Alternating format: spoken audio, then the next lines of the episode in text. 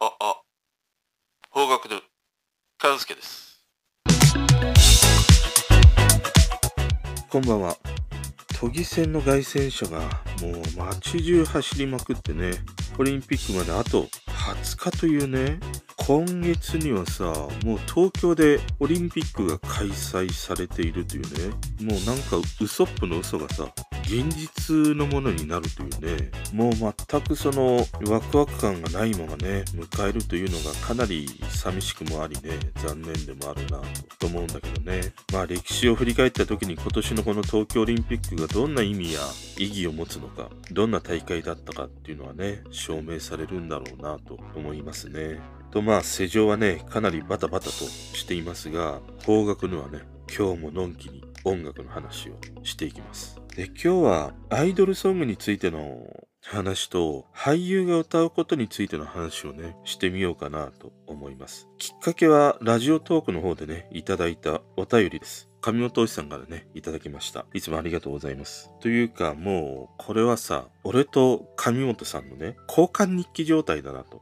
あの、小学生ぐらいの時を思い出すね。なんかこう、流行ってたよね、小学生ぐらいの時にさ。まあ今はスマホだから LINE とかのさ、やりとりになるんだろうけど、当時は、いや、交換日記なんかめんどくせえなってね、思いながらも内心はもうディズニーランドのさ、エレクトリカルパレード並みにね、大盛り上がりで喜んでたし、まあ友達にはさ、いや、おめえらとは違うんだよ、みたいな。今で言うところのさ、大マウント取ってたりしましたからね。でもね、当時小学生の俺にはもう交換日記はもうめんどくさくてね、もう何年も連れ添った奥さんのようなこと言い始めるんだよ。あの、女子は。なんで返事書いてくれないのみたいな。私はいつも勘介くんのことだけ思ってるんだよ、みたいなさ、こと言うじゃん。この重量感あるね、思いのガブリ寄りとさ、私はこんなに頑張ってるのに、それをなんで認めてくれないの？的なね。もうすでに小学生にしてさ、大人になりね、嫌というほど経験することをね、すでに10歳程度でさ、経験していたというね。本当にさ、もうやっぱりあの、女の子はもう子供の頃から女だし、男はさ、いつまでたってももうクソガキのままだなって思うね。あ、またね。こんな話をしてしまいましたけど、あの、今日はさ、岡村隆史とトム・クルーズの誕生日ということで、お許しください。全く 全く関係ないけどね。で、上本さんからね、いただいたお便り読ませていただきますね。えっ、ー、とね、全部で2ついただきました。まず1通目。こないだあげた今日のトークで話している3人娘や妹設定でデビューしたアイドル何組知ってますか？これを聞いていただいてのお便りですね。夏のお嬢さん、アイスクリーム、ユースクリーム。僕も好きなフレーズです。叫ぶ。浜辺の砂浜だからでしょうか。とてもいい景色です。これはさ、やっぱりさ、このアイスクリーム、ユースクリームって名フレーズだよなって聞けば聞くほど思うね。で、確かにこの夏の浜辺で食べるアイスとかね、かき氷っていうのはもうこたつに入って食べるハーゲンダッツぐらい美味しいですよね。で、ゆうゆ、マイナス &C の歌詞がとても好きで、作詞をした及川猫さんに尋ねたことがあります。この作詞が一番褒められたと言ってました。これ、私でも書けそうで書けない詩なんです。アイドルの詩はこうでなくっちゃというね、お便りでした。ありがとうございます。あの、ゆうゆうのマイナス3度 C、聞いてみました。あ、そういえばこういう曲歌ってたなっていう思い出しましたね。で、歌詞を読んでみると確かにさ、一番褒められたとかね、アイドルの詩はこうでなくっちゃっていうのは、いや、ほんとそうだよなって思ったね。で、やっぱりこのアイドルってさ、存在がもう唯一、どんなジャンルの曲も縦横無尽に歌っていい存在だと思うんだよ。ロックでもいいし、ポップスでもいいし、演歌でもいいしね。で、縦横無尽に歌える一方で、シンガーソングライター。これと唯一ね、違うというのが、やっぱり幻想の中の架空の存在でなければならないっていうさ、そういうことだと思うんだよ。だからこう、ある意味、浮世離れしてるというのかな。だってまあ、今のね、この SNS の普及とか、まあ、おにゃんこから始まった、その会いに行けるアイドル像みたいなものがあるんだけど、それでもさ、アイドルたちのこう、現実臭いというか、そういうものってほとんど必要ないでしょ？なんか、コンビニでさ、携帯代払わないと、かね。なんか今日は水曜日で燃えるゴミの日だから、ゴミ捨てとかないととかさ。先週捨てるの忘れちゃって、小映えがすごいのとかさ。そんなこと必要ないじゃん。アイドルにはね。だから、アイドルが歌う歌詞って、そのシンガーソングライターが歌うような日常感に溢れるものって必要ないなって思うんだよね。で、そうした時にそのメロディーやリズムもそうだし、もうその歌詞もいわゆるこう、ジャニーズ曲のようなさ、トンチキ系ソングであればあるほどいいなって俺は思うんだよね。で、それがまた許されるのもアイドルというね、存在だけだしさ。だからね、アイドルがさ、愛子みたいなね、曲を歌ったら、なんかもうアイドルのちょっともう終わりのようなものを感じてしまうね。それはその、住み分けというさ、それぞれのテリトリーみたいなものもあるしね。だから夢を一緒に楽しむのがアイドルという存在だし、現実を共有するというね、それがなんかこうシンガーソングライターなんじゃないかなと、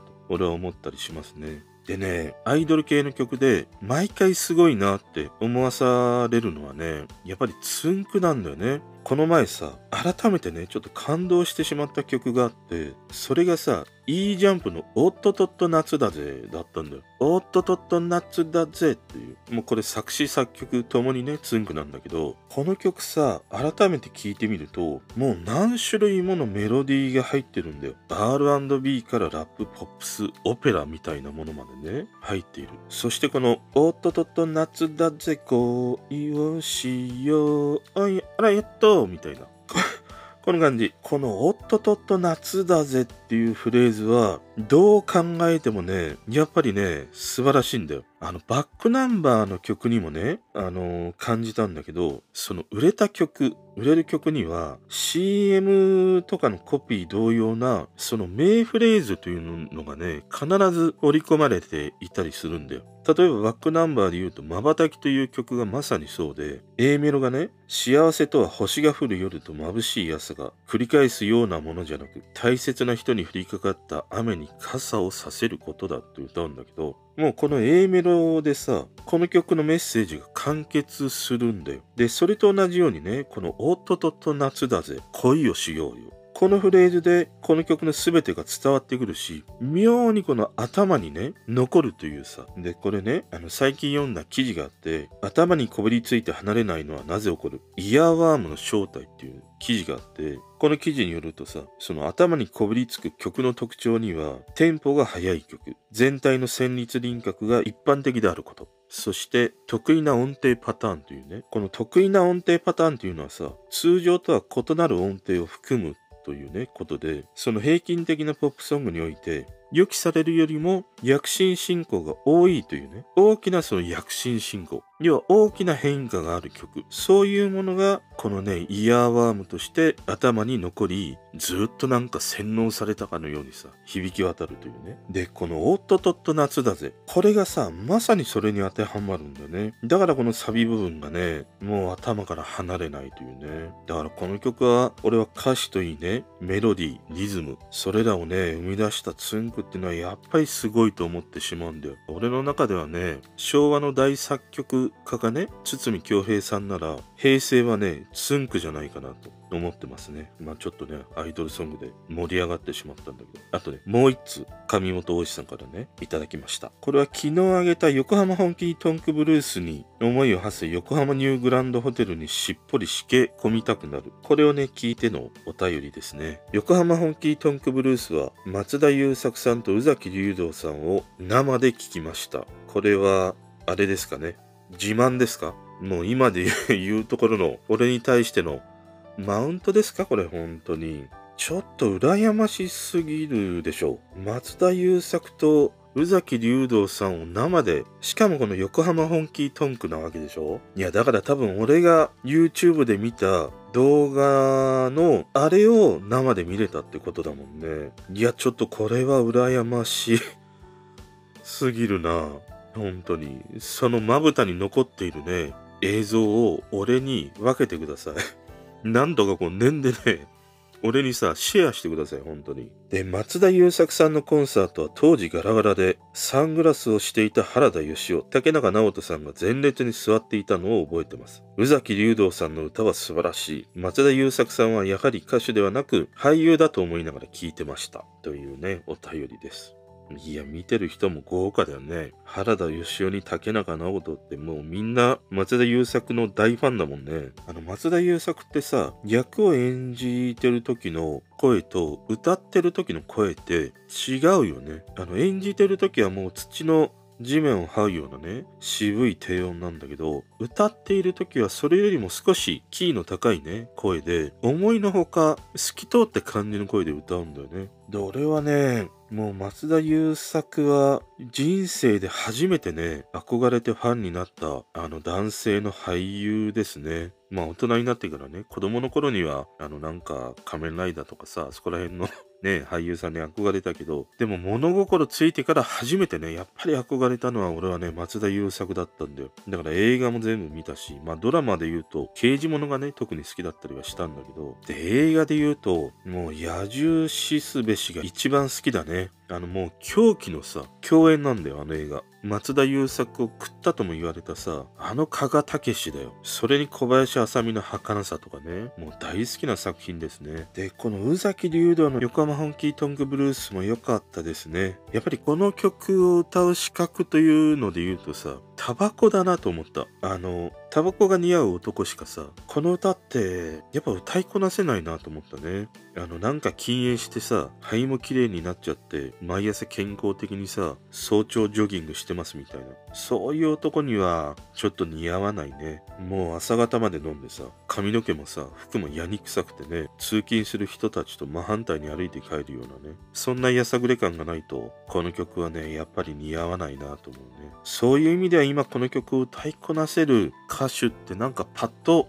思い浮かばないね。で、この上本推さんがさ、最後にね、書いてた一文、松田優作さんはやはり歌手ではなく俳優だと思いながら聞いてました。これがすごい気になったね。どんな違いがあったんだろうなと思って。でもね、言わんとしてることはわかるなと思いました。あの、俺の中では最近で言うとさ、橋本愛が歌った木綿のハンカチーフだったんだよね。あれを聞いてやっぱり歌手の太田博美とのその表現方法の違いみたいなものを感じたしね。そのこういう歌手と俳優が歌うものの違いって、俺が思うのは歌詞はすごくまっすぐだよなって思うんだよ。その聴いてる人にまっすぐその曲のメロディーとか歌詞を届かせようっていうね。で、俳優はさ、その曲をどう表現するか。そこにこう、力の中心を持ってきてるようなさ。だからその歌詞と同じように、聴いてる人に届けようということは同じなんだけど、その過程が違うよなっていう。そんなことを思うね。だから役者の人が歌うとさ、その曲がさ、こう立体的になるというのかな。3D になる感じなんだよ。あの歌手のようにまっすぐではなく、高さとかね、奥行きが出てくるっていう。そんな違いを感じたりしましたね。で、これが本当にさ、上手い歌手。例えばね、玉置浩二とか、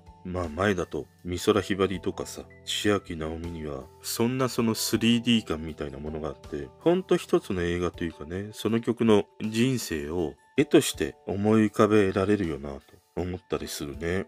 でもあれだねこの俳優が歌を歌うことというのはまださ良かったりするんだけど歌手が俳優っていうのはさ、ぐっとなんかね、その成功の確率みたいなもので言うとさ、下がる感じがあるね。だそういう中にあってさ、あの歌手とね、俳優を両立しているようなさ、松高ちゃんとかね、薬師丸ひろ子とかね、やっぱり俺の中では評価が高くてね、好きだったりしますね。ということで今日はね、上本さんからいいたお便りをきっかけにいろいろとね、話をしてみました。またね、お便りお待ちしてます。それでは。